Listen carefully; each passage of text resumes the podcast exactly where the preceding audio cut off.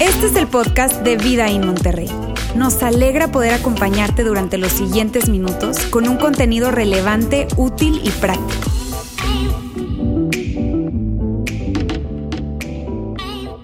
Oigan, qué gusto saludarles. Para quien no me conozca, mi nombre es Lauro, Lauro de la Garza, soy el pastor de este campus y estoy contento de estar con ustedes hoy. Fíjense que hace un par de meses mi esposa Mónica y yo tuvimos el increíble privilegio, la oportunidad de estar eh, en el norte de España celebrando nuestro 25 aniversario de bodas.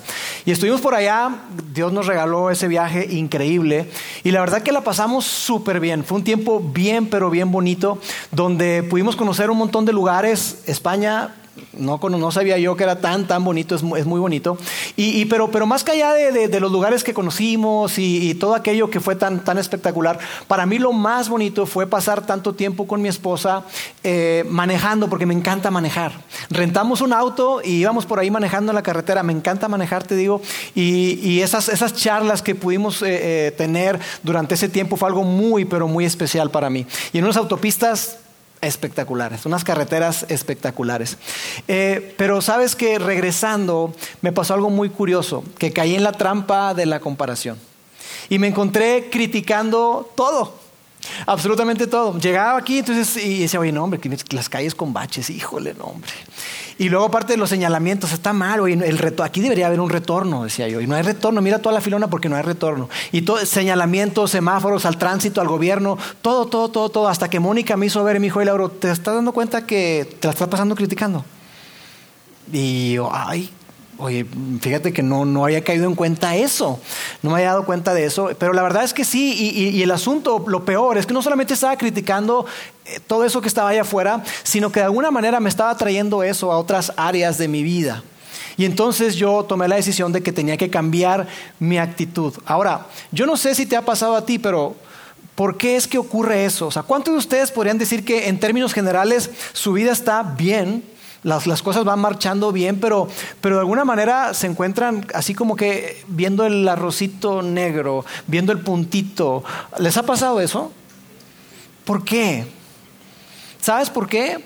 Porque nuestra mente es un campo de batalla. Y las batallas de la vida se ganan o se pierden en nuestra mente.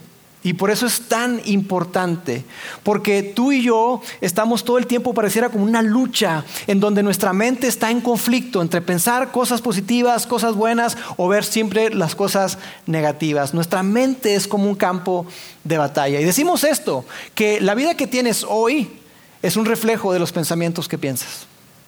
La vida que tú tienes es el resultado, es el reflejo de los pensamientos que tú piensas. Entre más piensas en algo, eso empieza a formar parte de tu vida y empieza a darle criterio a tu vida. Y por eso es tan importante y tan relevante esta serie, porque cuando hablamos de ganando la guerra en tu mente, el subtítulo es Cambia tus pensamientos, cambia tu vida. Si tú y yo cambiamos nuestros pensamientos, tenemos el potencial de cambiar nuestra vida. Y por eso es tan relevante que hablemos acerca de esto. Además de que todo este mes de, de, mayo es el mes de la salud mental y hay un montón de cosas, la pandemia vino a agravar todo esto, pero estamos convencidos de esto, que si tú y yo cambiamos nuestros pensamientos, entonces tenemos el potencial de cambiar nuestra vida. Y entonces hemos estado hablando acerca de eso. La primera semana Roberto, Roberto Bautista nos hablaba acerca del poder de, la mente, el poder de nuestros pensamientos, y, y nos hablaba acerca de eso y nos hablaba de un principio, el principio de reemplazar. Que tú y yo podamos reemplazar mentiras por la verdad de la palabra de Dios. Y eso es algo increíble. Que tú y yo tengamos la capacidad de identificar mentiras y que las podamos reemplazar por la verdad, pero no cualquier verdad, sino por la verdad de la palabra de Dios. Y nos decía cómo hacerlo. Eso lo vimos la primera semana. Y luego la semana pasada, Fer Cano nos compartió un mensaje muy, pero muy padre, donde nos hablaba acerca de otro principio, que es el principio de renovar. Renovar nuestra mente, renovar nuestros pensamientos. Y nos decía que hay una manera en la que tú, tú, y yo lo podemos hacer y decía tres cosas. Él decía esto, identifica el pensamiento, nombra la verdad que lo vence y declara la verdad de Dios. Identifica el pensamiento que tienes que se ha convertido en una fortaleza y nombra la verdad que vence esa fortaleza. Ese patrón de pensamiento que tienes y declara la verdad de Dios. Y Fer abría su, su corazón y nos compartía acerca de algunas declaraciones que él tiene y que le han ayudado mucho a sobreponerse a esos patrones de pensamiento. Y él eh, nos decía acerca de cosas que él ha escrito, que ha pensado y que ha confesado hasta creerlas. Y él decía, escríbelo, piénsalo y confiésalo hasta que lo creas. Y mira, si tú no has tenido oportunidad de escuchar esos mensajes o de ver esos mensajes, lo puedes hacer. Yo te invito a que lo hagas eh, en una página que tenemos que es vidain.org diagonal salud mental. Y en esa página no solamente vas a escuchar los mensajes anteriores, sino que también hemos colocado ahí recursos para ti.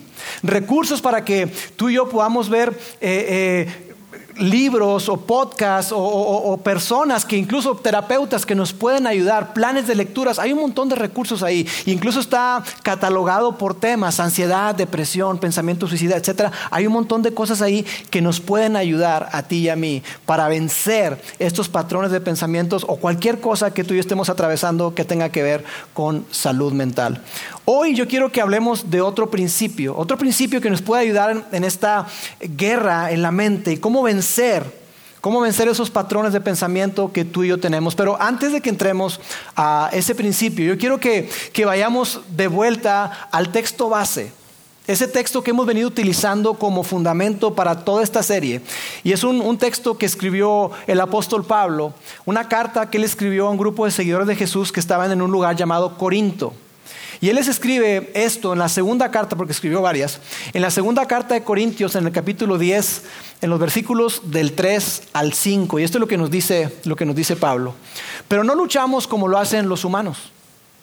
Usamos las armas poderosas de Dios, es decir, no luchamos en forma natural, como naturalmente lo haríamos, como naturalmente lo hace cualquier persona. Nosotros utilizamos las armas poderosas de Dios que están a nuestro alcance, no las del mundo, para derribar las fortalezas. Y ahí está una palabra que hemos utilizado en nuestra serie, fortalezas, patrones de pensamiento que nos esclavizan. Dice, las utilizamos para derribar las fortalezas de razonamiento humano y para destruir argumentos falsos creencias equivocadas, creencias erróneas, y llevamos cautivo todo pensamiento para que se someta a Cristo. Ese ha sido el, texto lema, el texto base de toda esta serie. Y, deseamos esto, que, que, Dios nos ha dotado, nos ha dado a ti y a mí, a las personas que somos seguidores de Jesús, que consideramos a Dios en nuestra vida y que estamos siguiendo a Jesús, nos ha dado las herramientas necesarias para que tú y yo podamos transformar nuestra vida. Y que eso lo hacemos cuando nosotros decidimos, en lugar de estar cautivos en patrones de pensamiento, cuando nosotros llevamos cautivos a esos pensamientos y los sometemos a la voluntad de Dios a través de su palabra. Y eso es lo que hemos estado, estado viendo. Mira, por años eh, hemos dicho también en esta serie que se creyó que, que el cerebro se desarrollaba hasta la etapa de adolescencia. Y que una vez llegada la adolescencia ya había madurado y ya no había ningún tipo de cambio, de desarrollo, de evolución. Pero gracias a la neurociencia nos hemos dado que eso, eso sí ocurre. O sea, el cerebro se sigue desarrollando a lo largo de nuestra vida. Y que seguimos formando eh, eh, vías neuronales. Seguimos formando vías neuronales. ¿Qué es una vía neuronal? Son caminos o conexiones que se hacen cuando tú y yo experimentamos algo, somos estimulados por algo o pensamos algo.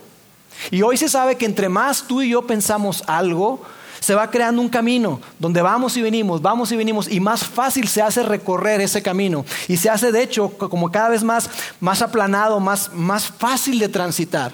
Y por eso es importante, porque entre más tú y yo pensemos algo, más fácil será ir a eso. Lo haremos como en forma automática. Y así es como funciona y está bien. De hecho, me atrevería a decir que eso son buenas noticias. Son buenas noticias si tú y yo estamos pensando constantemente en aquellas cosas que son buenas, en aquellas cosas que son agradables, en aquellas cosas que son positivas, en aquellas cosas que traen alegría, en cosas que son honestas, que son justas, en las cuales podemos decir, sabes que eso es virtuoso, eso es algo bueno. Si tú y yo estamos pensando eso, son excelentes noticias. El asunto es, ¿qué pasa cuando por default, nuestro pensamiento no es ir hacia las cosas positivas, hacia las cosas que son verdad, sino más bien vamos hacia las cosas que son negativas, hacia las cosas que son mentira. ¿Qué pasa cuando nosotros creemos cosas que no son? Y no solamente creemos cosas que no son, sino que las abrazamos de una manera tan fuerte que estamos convencidos que son verdad. ¿Qué pasa cuando eso ocurre? Bueno, los psicólogos tienen una palabra o una definición para eso y se llama sesgo cognitivo. Sesgo cognitivo, que son eh, eh, errores sistemáticos de, de proceso de pensamiento. O sea, son errores en los que tú y yo caemos de una manera sistemática por la manera en que nosotros estamos cableados o estamos pensando porque hemos hecho vías neuronales. De una forma más sencilla, es decir, que es un error de razonamiento basado en experiencias o preferencias personales. Mira, si fuera como una computadora, haz de cuenta que hubo un error de código, un error de programación. Entonces lo que entra está errado, está sesgado, y entonces lo que sale no es lo que, lo que debería salir. Eso es lo que es un sesgo cognitivo. Y para ponerlo todavía más fácil, podríamos decir esto, que un sesgo cognitivo es un filtro o marco mental. Mira, yo tengo puestos unos lentes que ya de tiempo para acá los he tenido que utilizar, muy a mi pesar. Y son progresivos. Entonces yo con la parte de arriba del lente veo lejos, con la parte del medio veo aquí más o menos a una distancia considerable, y con la parte de abajo son para leer. Antes hacía así, ya no, ya puedo ver aquí. Entonces imagínate que, que si yo tengo estos lentes y estuvieran mal graduados, yo vería todo distorsionado. Bueno, el sesgo cognitivo es eso. Es como si yo trajera unos lentes que están totalmente mala graduación y diría, oye, espérame, ¿qué está pasando? Hasta, no puedo caminar bien. Bueno, son filtros o marcos mentales que tienen un impacto en nuestra vida, afectan la manera en que yo veo y que yo interpreto las cosas. De tal manera que afecta cómo yo veo y cómo interpreto a las personas y las situaciones. Pero cuando tenemos un sesgo o un marco mental o un filtro, entonces yo veo las cosas como yo creo que son. Y eso impacta toda nuestra vida. Por ejemplo, si tú tuviste la desdicha de que te abandonaran tus padres, tu papá o tu mamá, por la razón que sea, es muy probable que si tú no has sanado eso en tu corazón, en tu vida, tú tengas dificultad para, para entablar relaciones saludables, que tú tengas dificultad para entablar relaciones profundas, significativas. ¿Por qué? ¿Porque algo está mal contigo? No. Algo pasó contigo, una herida en tu corazón, en tu vida, y si eso no ha logrado sanar, tú puedes interpretar erróneamente que todas las personas, todas las personas, tarde o temprano, te van a abandonar. Entonces, ¿para qué profundizar en una relación? ¿Para qué trabajar? ¿Para qué luchar por una, por una relación si eventualmente todos abandonan? Eso es lo que tú puedes interpretar, pero eso tuvo que ver con tu experiencia, eso tuvo que ver con, lo que tú viviste, eso tuvo que ver con, cosas que se fueron formando en ti desde que tú eras pequeño. Y por eso es que tú y yo también vemos, no sé si les ha pasado, pero vemos que hay eh, eh, respuestas diferentes a cosas similares. Personas responden diferente a, eh, a situaciones muy, pero muy parecidas. Cosas que son probablemente exactamente iguales, pero la respuesta que vemos de una y la respuesta que vemos de otra es incluso opuesta. ¿Por qué? Por la manera en que pensamos, por el marco mental, por el filtro que tienen cada uno de ellos. Lo podemos decir así, este filtro mental nos lleva a ver que los hechos no son diferentes, pero el filtro o el marco bajo el cual yo veo, el lente bajo el cual yo veo las cosas, sí es diferente. Los hechos no han cambiado, la situación no ha cambiado, lo que sí puede cambiar es el marco mental. Por eso es que en empresas, por ejemplo, situaciones donde llega un jefe y hace una, retro, un feedback, una retroalimentación a su empleado, a dos empleados diferentes, y les dice exactamente lo mismo. Y el, approach con el que lo hace, el tacto que tiene, las palabras que utiliza son exactamente las mismas, pero la reacción es totalmente distinta. Una persona dice, oye, gracias. De verdad, muchas gracias por tomarte el tiempo para evaluarme. Gracias por decirme las cosas que estoy haciendo bien. Y gracias por hacerme ver aquellas áreas de oportunidad que tengo. Porque eso me va a ayudar a crecer. Me va a ayudar a ser una, mejor persona. Me va a ayudar a ser un mejor empleado para dar mejores resultados. Gracias. Muchas gracias por darme esa retroalimentación. Y probablemente otra persona le dicen lo mismo de la misma manera, mismo approach, cuidando la manera en que se dice, etc. Y esa persona se pone a la defensiva, dice, no es posible, no me valoran, no ven lo que yo hago, no me den sacrificio, vengo desde bien lejos, no ven nada, solamente ven lo negativo. Misma manera, misma situación, respuesta diferente. No cambiaron los hechos, los hechos no son diferentes, el filtro o el marco sí. Y eso lo vemos en la historia, lo vemos en nuestra vida. De hecho, hay una historia que me fascina, que está en, la pueden leer ustedes más adelante, en un libro que se llama Números, que está en el Antiguo Testamento, en esa colección de manuscritos conocido como Biblia. Y, ahí está, en el, eh, en el, libro de Números, que es histórico, ahí habla acerca de un caso particular de un hombre llamado Moisés, que fue libertador del, pueblo de Israel, y los lleva, los saca de Egipto, iban a llegar ya a la tierra prometida, y para entrar, él dice, ¿sabes qué? Es necesario que veamos y que exploremos la tierra. Entonces manda a 12 personas como espías para que vayan y exploren el lugar. Y de esos 12 que él mandó, 10 trajeron un reporte negativo. Solamente dos, Josué y Caleb, dieron un buen informe con respecto a la tierra. Llegaron ahí y vieron todo eso y dijeron, oye, esto está espectacular. Hay unos frutos de verdad que aquí es como Dios nos prometió, fluye leche y miel. O sea, aquí hay abundancia, esto está espectacular, está especial. Hey, vamos y conquistemos la tierra porque Dios está con nosotros y porque lo que Él tiene para nosotros ya lo vimos y está espectacular. Eso fue lo que dijeron Josué y Caleb. Los otros diez personas dijeron, oye, no, no, no, no, no, esto está, está complicado. Está difícil. Mira, eso es, es, ir a una sentencia de muerte, ¿eh? Porque ahí además hay gigantes en la tierra. Y nosotros somos como langostas comparados con ellos. Su marco mental, su filtro, hacía que ellos se sintieran como langostas, como chapulines delante de esas personas. No es que fueran de, esa, esa diferencia abismal, pero su marco mental su filtro bajo el cual, sus lentes bajo el cual ellos estaban viendo, interpretando, les llevó a decir, sabes qué, eso es imposible, yo digo que no vayamos. Y de ahí se, se, suscitaron un montón de cosas en donde el pueblo batalló por años y por años y por años para poder conquistar la tierra. De hecho, toda esa generación no creyeron la promesa de Dios y ninguno de esos hombres pudo ver la tierra prometida, a excepción de Josué y de Caleb. Entonces, amigos, el sesgo cognitivo el marco mental impacta la manera en que vemos a Dios. Por eso es tan importante. Porque impacta no solamente cómo vemos a los demás, cómo vemos las situaciones, sino cómo vemos tú y yo a Dios. Si tú tuviste un padre ausente, un padre quizá abusivo, un padre que no te daba palabras de afirmación, sino solamente palabras de crítica, crítica, crítica, tú vas a tener problemas para ver a un Dios como un Padre celestial, amoroso, tierno, compasivo, porque probablemente tú interpretas que el amor se merece, el amor se gana. Entonces tú tienes dificultad para entender que hay un Dios que te ama incondicionalmente. Dices, no, no puede ser, yo tengo que hacer algo, yo tengo que luchar, tengo que portarme bien, yo tengo que cumplir con todas estas reglas y entonces estaré en posición para que Dios me ame. Por otro lado, si tuviste un padre amoroso, un padre que te daba cariño, un padre que te decía palabras de afirmación, un padre que te decía, creo en ti, confío en ti, un padre que, a pesar de que fallabas, te extendía perdón, te extendía gracia. Para ti no será tan difícil conectar y ver a Dios como tu Padre Celestial.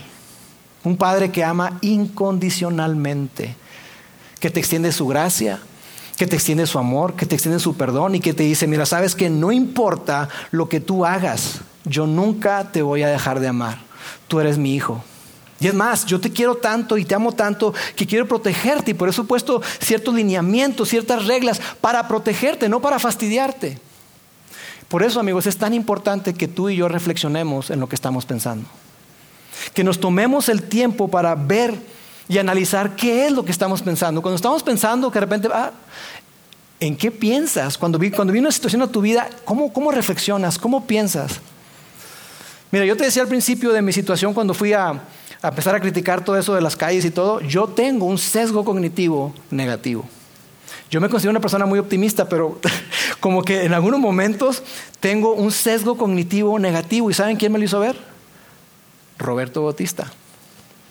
Me dijo chiquitín, de hecho él dijo en la primera sesión, la primera el mensaje, no han tenido una persona que siempre ve el más grande el velo negativo, ese soy yo. Me dijo, Lauro, tú tienes un sesgo cognitivo negativo. Y yo, ¿qué? ¿Qué es eso? Sí, ¿no te has dado cuenta?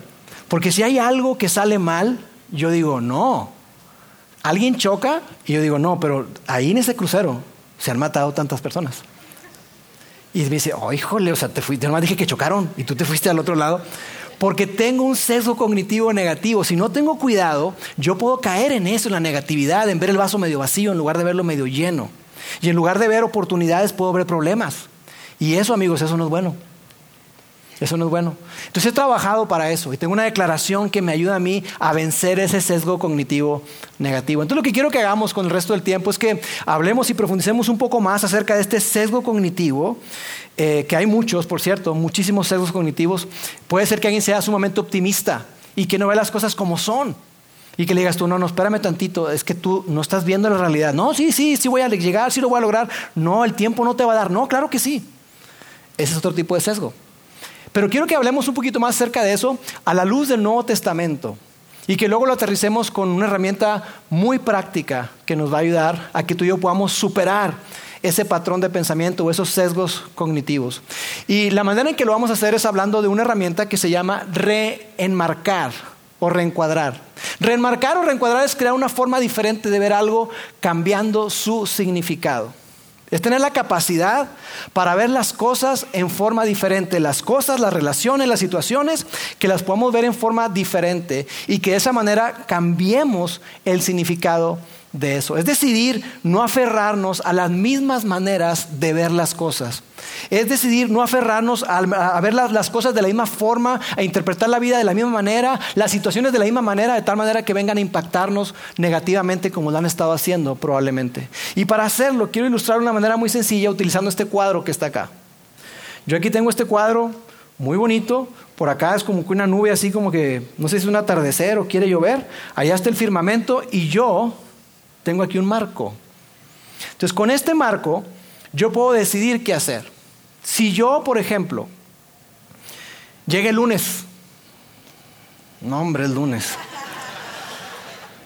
el lunes y, hombre, tengo un chorro de los lunes, es el día más pesado, qué fastidio los lunes. Si yo pienso en mi día y digo, sabes que es un día pesado, es un día en donde hay muchas juntas de trabajo, muchas juntas operativas y está la mente pensando y haciendo, yo me puedo programar para decir, sabes que esto va a estar oscuro. Bueno, ese es el tipo de día que muy probablemente voy a tener. Porque yo, mi marco de referencia, mis lentes, mi filtro bajo el cual estoy procesando la información y lo que voy a vivir el día de mañana, lo estoy viendo de esa forma. Por otro lado, yo puedo cambiar la perspectiva y cambiar el marco. Y digo, ¿sabes qué? Dios está conmigo. Mañana va a ser un día espectacular, una chulada. Va a haber mucho trabajo, definitivamente sí. Gracias a Dios que tengo trabajo. Qué bueno que tengo la oportunidad de liderar un equipo de trabajo e impactar la vida de muchísimas personas. Qué bueno que yo, más allá de que me queda lejos de mi casa, porque me queda bastante lejos la iglesia de mi casa, yo puedo venir acá con optimismo sabiendo que lo que estamos haciendo tiene un gran significado y un gran impacto en la vida de cientos de personas. Y Dios está trabajando en mí y a través de mí. Y yo, ¿sí lo ves? Oscuridad total. Tigres contra chivas. No olviden que dije eso, ¿eh? Probablemente Tigres contra chivas. ¿Qué estás viendo? ¿Cómo lo ves? ¿Cómo le... Hasta un mandarín tenemos ahí atrás. Porque la verdad, la verdad es esta. Tú y yo tenemos edad suficiente para entender esto que no podemos cambiar lo que nos sucede. O sea, yo no puedo, yo no puedo controlar lo que te sucede. Me pones el siguiente slide, por favor. Yo no puedo controlar lo que me sucede, pero sí puedo controlar cómo lo enmarco. Yo no puedo controlar lo que llega a mi vida, no puedo. Yo no puedo hacer nada, yo no puedo controlar la economía, yo no puedo controlar que hay ciertas cosas en mi vida que, no están ocurriendo, pero sí puedo, sí puedo controlar cómo reacciono y cómo las enmarco. Yo quiero que piensen ustedes por un momento en su vida. Hay cosas que ustedes han estado esperando, quizá por mucho tiempo. Quizás has estado esperando algo que, que cambie tu vida, tu perspectiva. Probablemente tú estudiaste eh, una carrera universitaria con la idea de que una vez que tú te graduaras conseguirías trabajo de una manera rápida haciendo eso que te apasiona, que te gusta y que por eso lo estudiaste. Y resulta que tú te encuentras hoy quizá desempleado y ya tienes tiempo buscando trabajo o probablemente ya conseguiste un trabajo pero nada que ver con lo que tú estudiaste. Y tú hoy dices tú, ah, no hombre, o sea, nada que ver. O sea, estoy aquí porque no encontré otra cosa pero, pero no estoy a gusto. Probablemente no estás recibiendo lo que tú esperabas.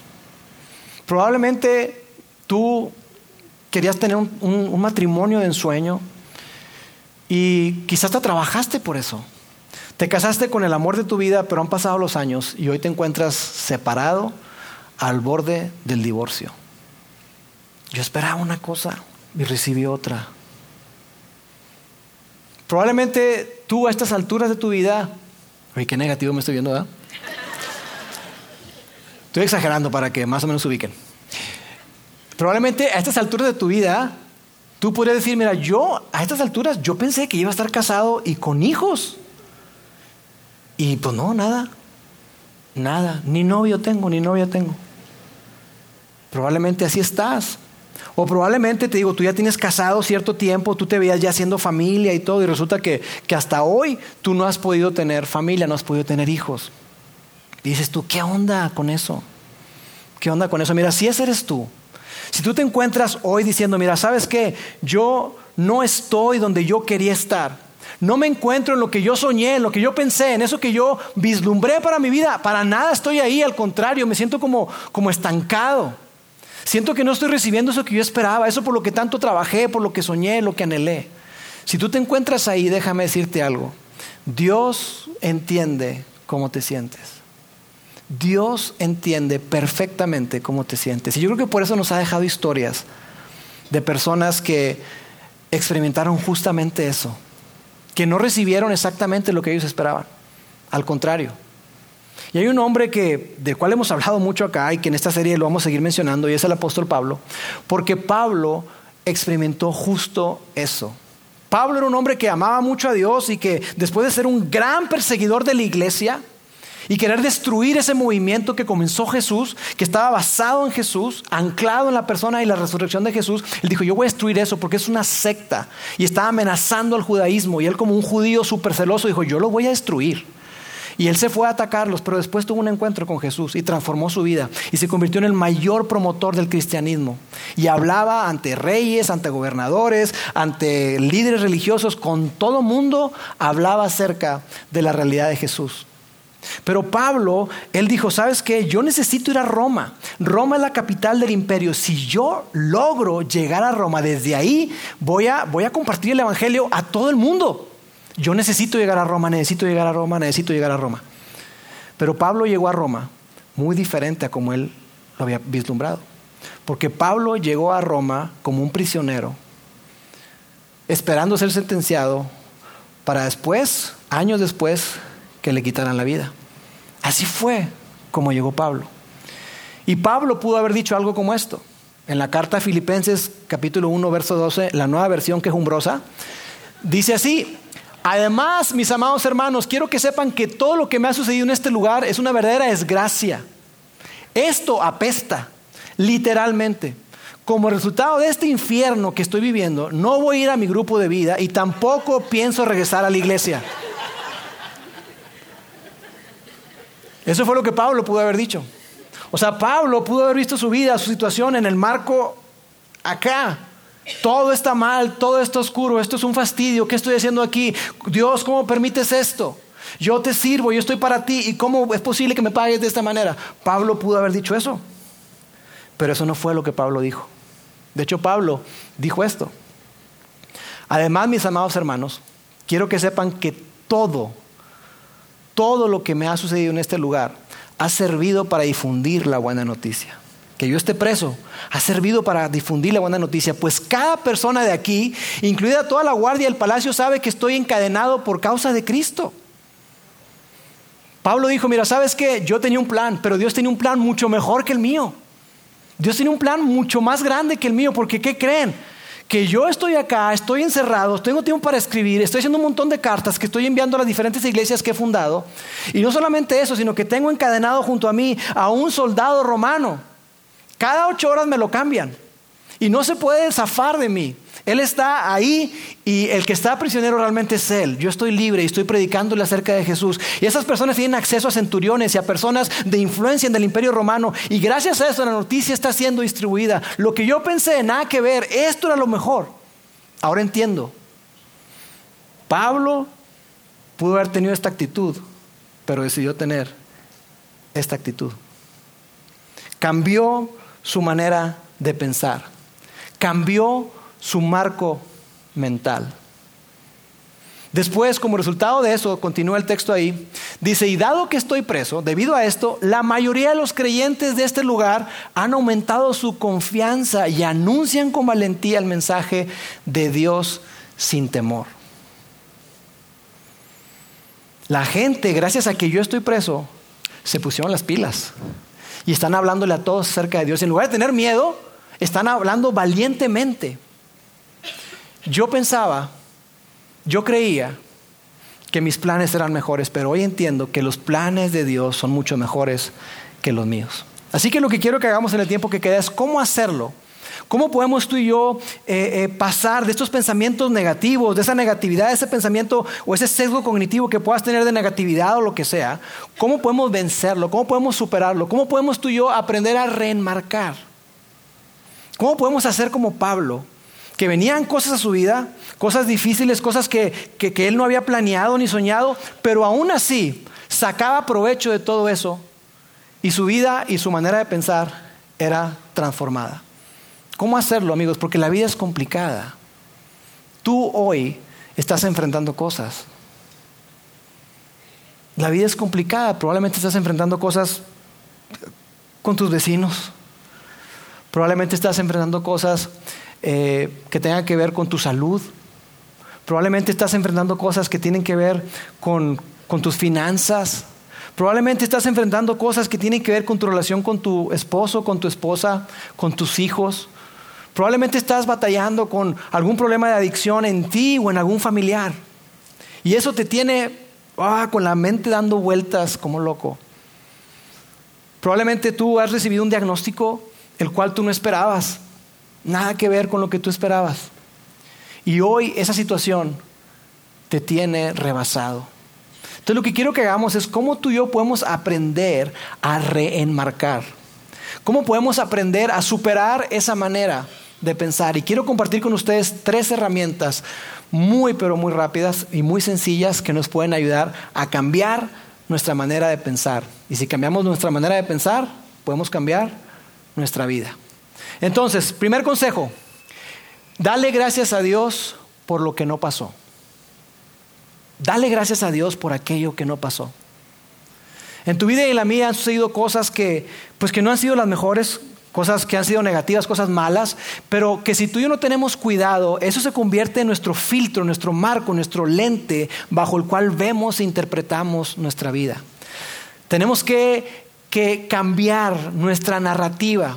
Es necesario que reescribamos la narrativa de lo que nos decimos a nosotros sobre eso que sucedió en el pasado. Porque definitivamente hay cosas que, que, tú has pedido, que tú has querido y que no se han dado.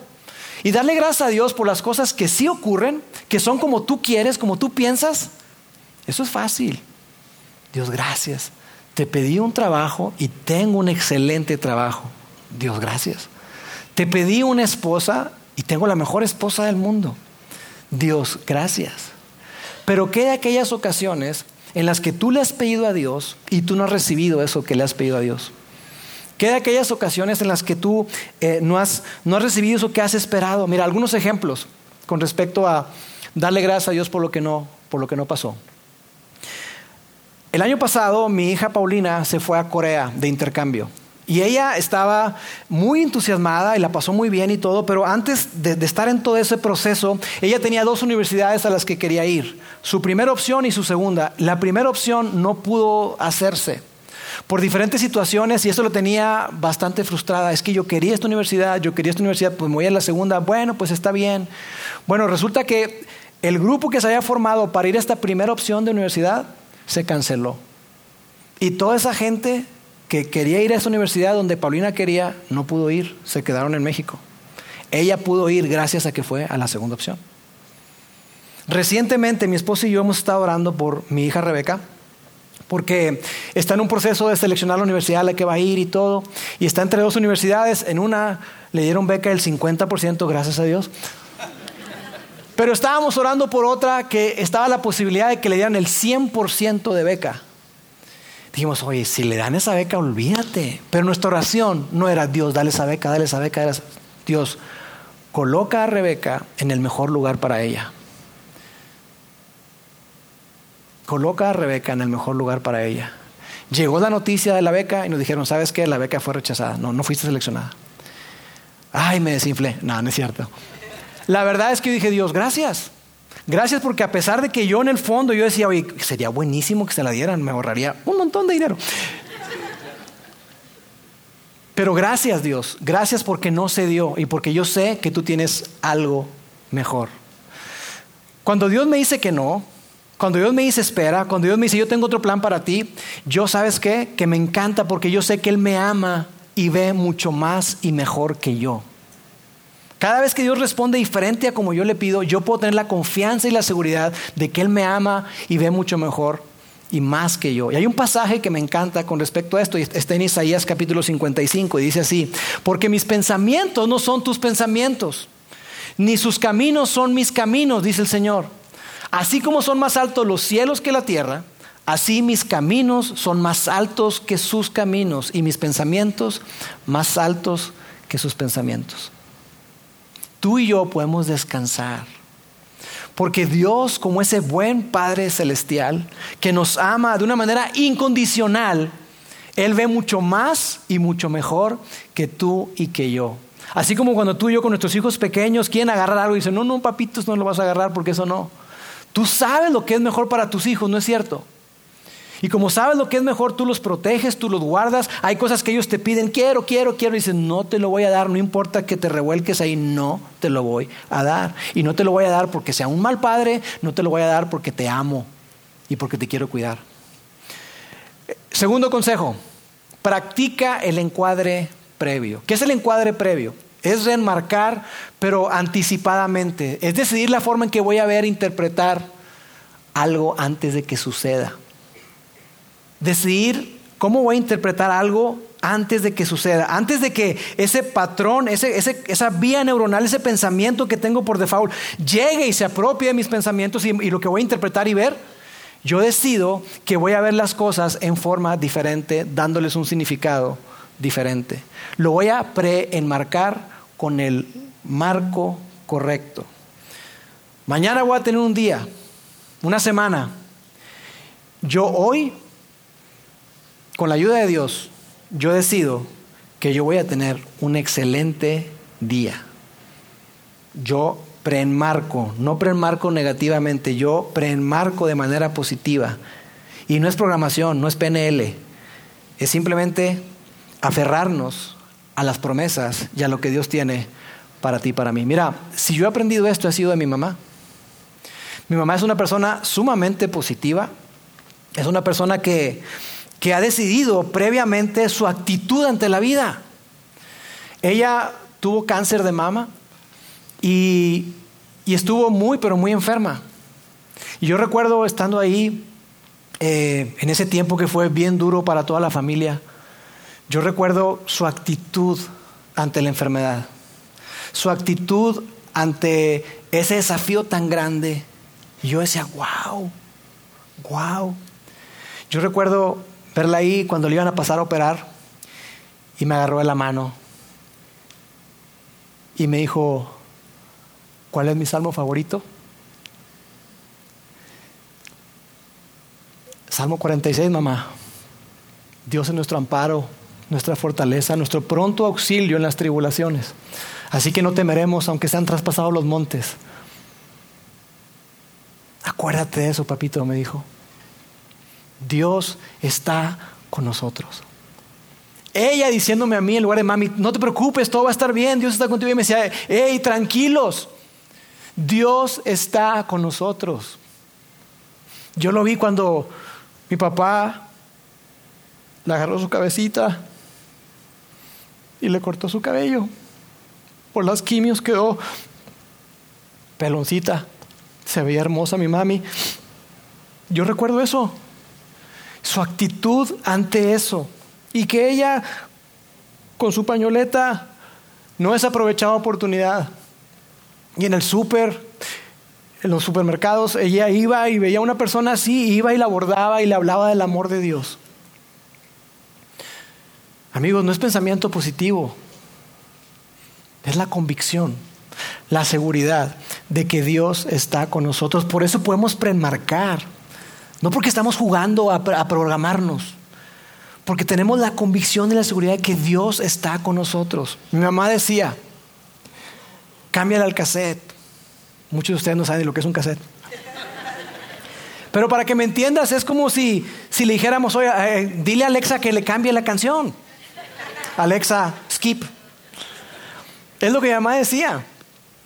Dice, no, no, mijito, no pienses en eso, cambia el cassette, cambia el cassette. Preenmarca, ve las cosas de manera diferente. Porque ella está convencida y estamos convencidos de que Dios está con nosotros. Dios está contigo. Así que tú y yo podemos decidir tomarlo en cuenta. Y hay un pasaje que me encanta, que desde muy joven me enseñaron mis padres y es este. Confía en el Señor con todo tu corazón. No te, no te apoyes o no confíes en tu propia inteligencia, tu propia prudencia, dice otra versión. Busca la voluntad del Señor en todo lo que hagas y Él dirigirá tus caminos. En otra versión dice, Él enderezará tus sendas.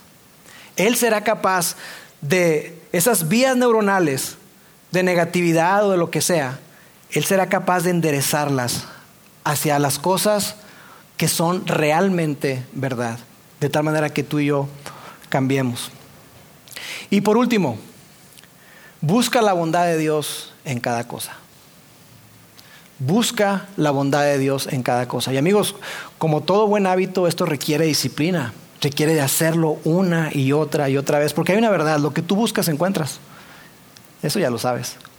Lo que tú buscas, eso vas a encontrar. Si tú vas con una actitud negativa, crítica, eso es lo que vas a encontrar. Si el día de mañana vas a tu trabajo con esa actitud de negatividad, eso es lo que vas a encontrar. Pero por otro lado, si tú buscas la bondad en Dios en cada cosa, en cada situación, ¿sabes qué? También la vas a encontrar. Y a mí me encantaría pensar de esta manera, me encantaría, y puede ser como una contradicción porque es un sesgo, pero, pero si habláramos de un sesgo cognitivo, me encantaría que fuera que tú y yo por default tuviéramos un sesgo cognitivo de ver la bondad de Dios en todo.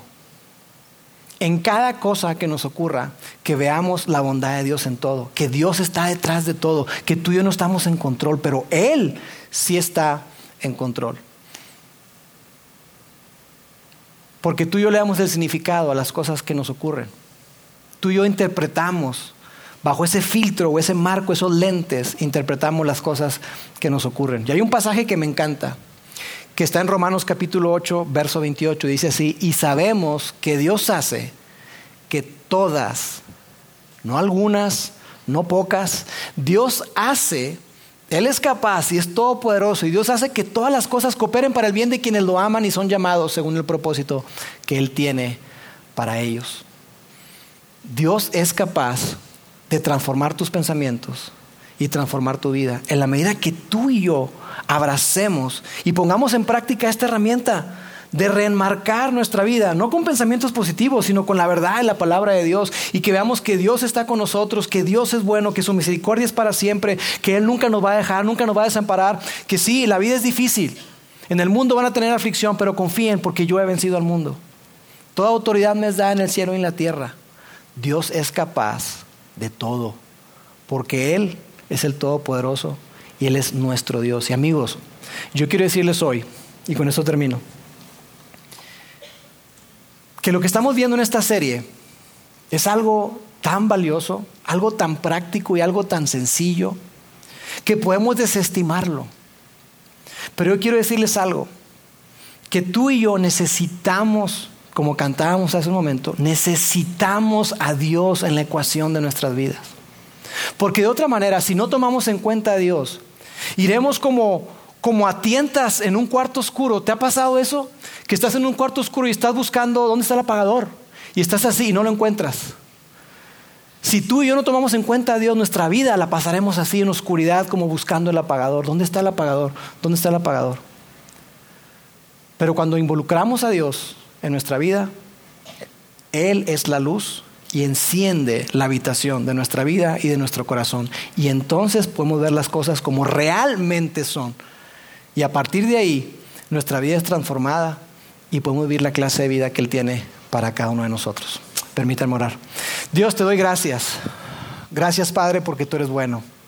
Gracias porque tú nos has enseñado, Dios, y nos invitas a vivir con agradecimiento.